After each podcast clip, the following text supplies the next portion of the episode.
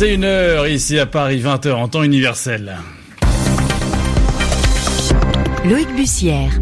Et c'est l'heure de votre journal en français facile, journal co-présenté ce soir avec Zéphirin Quadio. Bonsoir Zéphirin. Bonsoir Loïc, bonsoir à tous. À la une, ce soir, le revers de Recep Tayyip Erdogan à John Bolton, le président turc qui a refusé de recevoir le conseiller américain à la sécurité nationale. Il lui reproche son soutien aux miliciens kurdes dans le nord de la Syrie. À la une également, la visite de Kim Jong-un à Pékin. Le dirigeant nord-coréen effectue une visite surprise chez son allié chinois où il a été reçu par son homologue Xi Jinping. Et puis du football dans ce journal avec l'annonce du pays hôte de la Cannes 2019. C'est l'Égypte qui accueillera les matchs en remplacement du Cameroun. Le journal. Le journal. En français facile.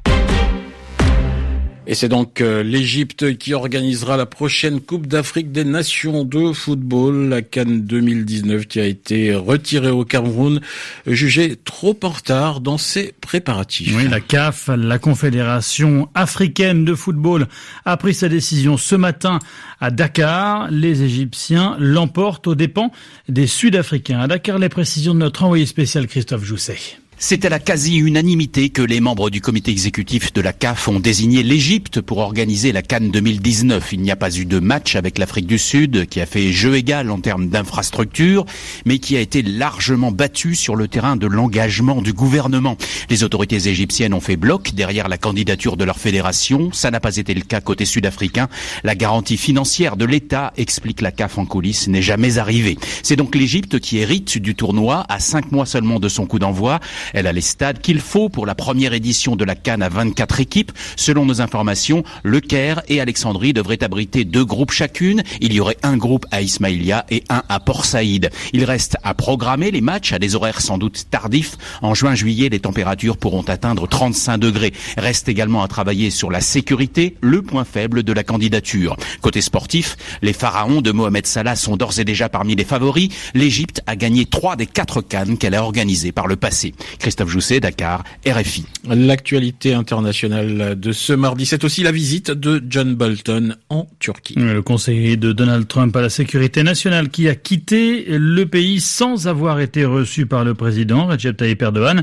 Au centre de, des accords, les milices kurdes des YPG, partenaires de Washington dans la lutte contre le groupe État islamique, des soldats considérés par Ankara comme des terroristes. John Bolton, qui s'est entretenu tout de même avec le porte parole de Recep Tayyip Erdogan a rappelé le soutien des États-Unis au YPG en exigeant des garanties sur leur protection après le retrait des 2000 soldats américains de Syrie. Une demande que le président turc a qualifiée, je cite, de lourde erreur. Lui est arrivé à Pékin ce matin. Kim Jong-un effectue une visite surprise chez son allié chinois. Quatre jours plus tôt, le dirigeant nord-coréen évoquait un changement d'attitude envers les États-Unis si ces derniers maintiennent leurs sanctions envers la Corée du Nord.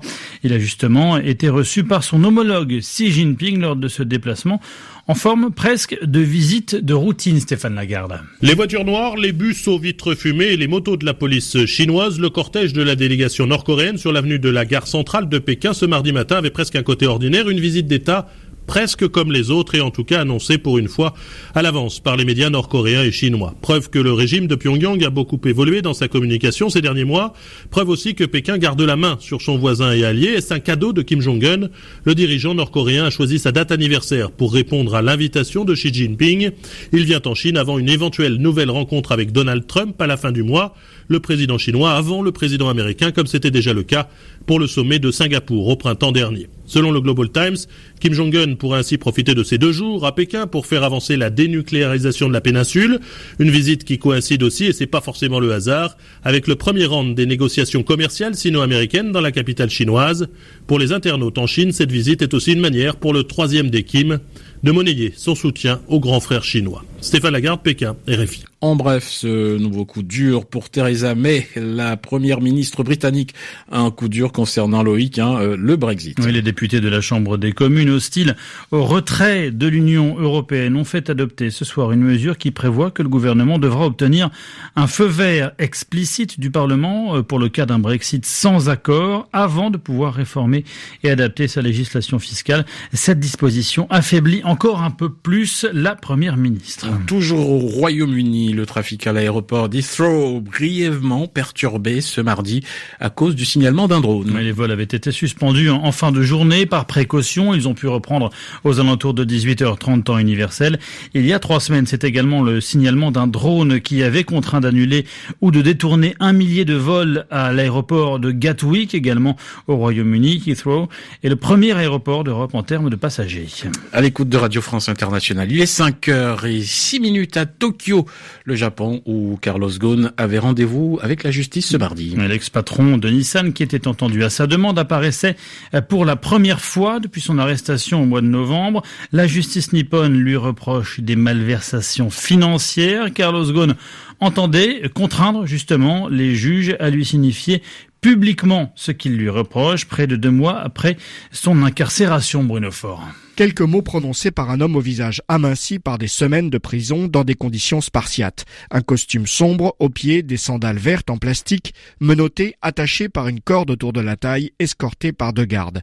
Impassible, Carlos Ghosn écoute le président du tribunal lire les accusations retenues contre lui avant de lire une déclaration écrite en anglais. J'ai toujours agi avec honneur, légalement en accord avec les dirigeants de Nissan. D'une voix forte et claire, sans émotion apparente, Carlos Ghosn clame son innocence. Jamais reçu de rémunération de la part de Nissan qui n'ait pas été divulguée. Carlos Ghosn rappelle avoir dédié deux décennies à relever le constructeur automobile japonais et bâtir l'alliance. Il termine. Un capitaine n'abandonne pas le navire au milieu de la tempête. Pas de quoi convaincre dans un premier temps le juge qui justifie son maintien en détention. Carlos Ghosn risque de fuir à l'étranger où il a des bases. Il pourrait aussi dissimuler des preuves, affirme le magistrat. Aux alentours de midi 30 local, Carlos Ghosn repart sous bonne garde vers sa prison de Kosuge, au nord de Tokyo. Bruno Fort, justice toujours, mais en France, avec le deuxième jour du procès de, du cardinal Barbarin à Lyon. Il est accusé avec cinq autres anciens membres du diocèse de Lyon de non-dénonciation d'agression sexuelle sur mineurs. Cinq autres co-accusés qui, comme Philippe Barbarin, se sont aujourd'hui retranchés derrière leur hiérarchie. Le dossier des Gilets jaunes est celui du grand débat national qui perd la responsable de son organisation. Oui, alors que ce débat doit s'ouvrir dans une semaine, la présidente de la Commission nationale du débat public, le CNDP, Chantal Joanneau, a annoncé ce soir son retrait du grand débat national destiné à sortir de cette crise des Gilets jaunes après la polémique suscitée par son salaire évalué à un peu moins de 14 700 euros bruts par mois. Chantal Joanneau qui conserve toutefois la présidence de la CNDP. Et on referme ce journal comme on l'avait commencé avec du sport. Après le football, on parle sport automobile avec le rallye Dakar. Oui, déjà double vainqueur du rallye Paris-Dakar, le Qatari Nasser Al-Attiyah a remporté la première étape de l'édition 2019 entre Lima et Pisco. Le bivouac de la course est installé à 25 km de Pisco, cette petite ville qui est encore marquée par le tremblement de terre du 15 août 2007 qui avait provoqué la mort de près de 600 personnes, mais la reconstruction semble bien avancée. Le reportage d'Éric Sanson. Dakar oblige, il est difficile ces jours-ci de trouver une chambre à moins de 30, 40, voire 50 dollars. C'est trois fois plus que d'habitude, comme le regrette Ruben, un fanatique de moto qui a roulé 350 km depuis Huancayo pour voir les bolides du Dakar. La nuit dernière, on a dormi sur une plage dans une tente. Aujourd'hui, si les prix ne baissent pas, on ira encore au bord de la mer. Les prix ont trop augmenté et il y a peu d'hôtels. Jaime Nunez vit à Pisco depuis 20 ans. Même s'il est encore difficile de trouver un travail stable dans la ville, il considère que Pisco est sur la voie de la récupération. La reconstruction a été lente. Ces dernières années, les services de base ont été rétablis, l'eau potable, les égouts, l'électricité. La ville s'est beaucoup modernisée, mais il y a encore des familles marginalisées. Célia, par exemple, vit toujours dans un module, ces cubes de bois offerts après le séisme et qui étaient censés être provisoires. L'armée m'a donné une petite maison en bois et le conseil municipal une autre. Je vis toujours dedans, car je n'ai pas d'argent pour construire. Comme beaucoup d'habitants, Célia va voir passer le Dakar de loin. dans une ville qui se récupère lentement des années de dépression post-tremblement de terre. Eric Sanson, Pisco, RFI. C'est la fin de ce journal en français facile. Merci de l'avoir suivi. Merci Zéphirin Quadio de l'avoir présenté avec nous. C'était un, c'était un plaisir. C'était un plaisir.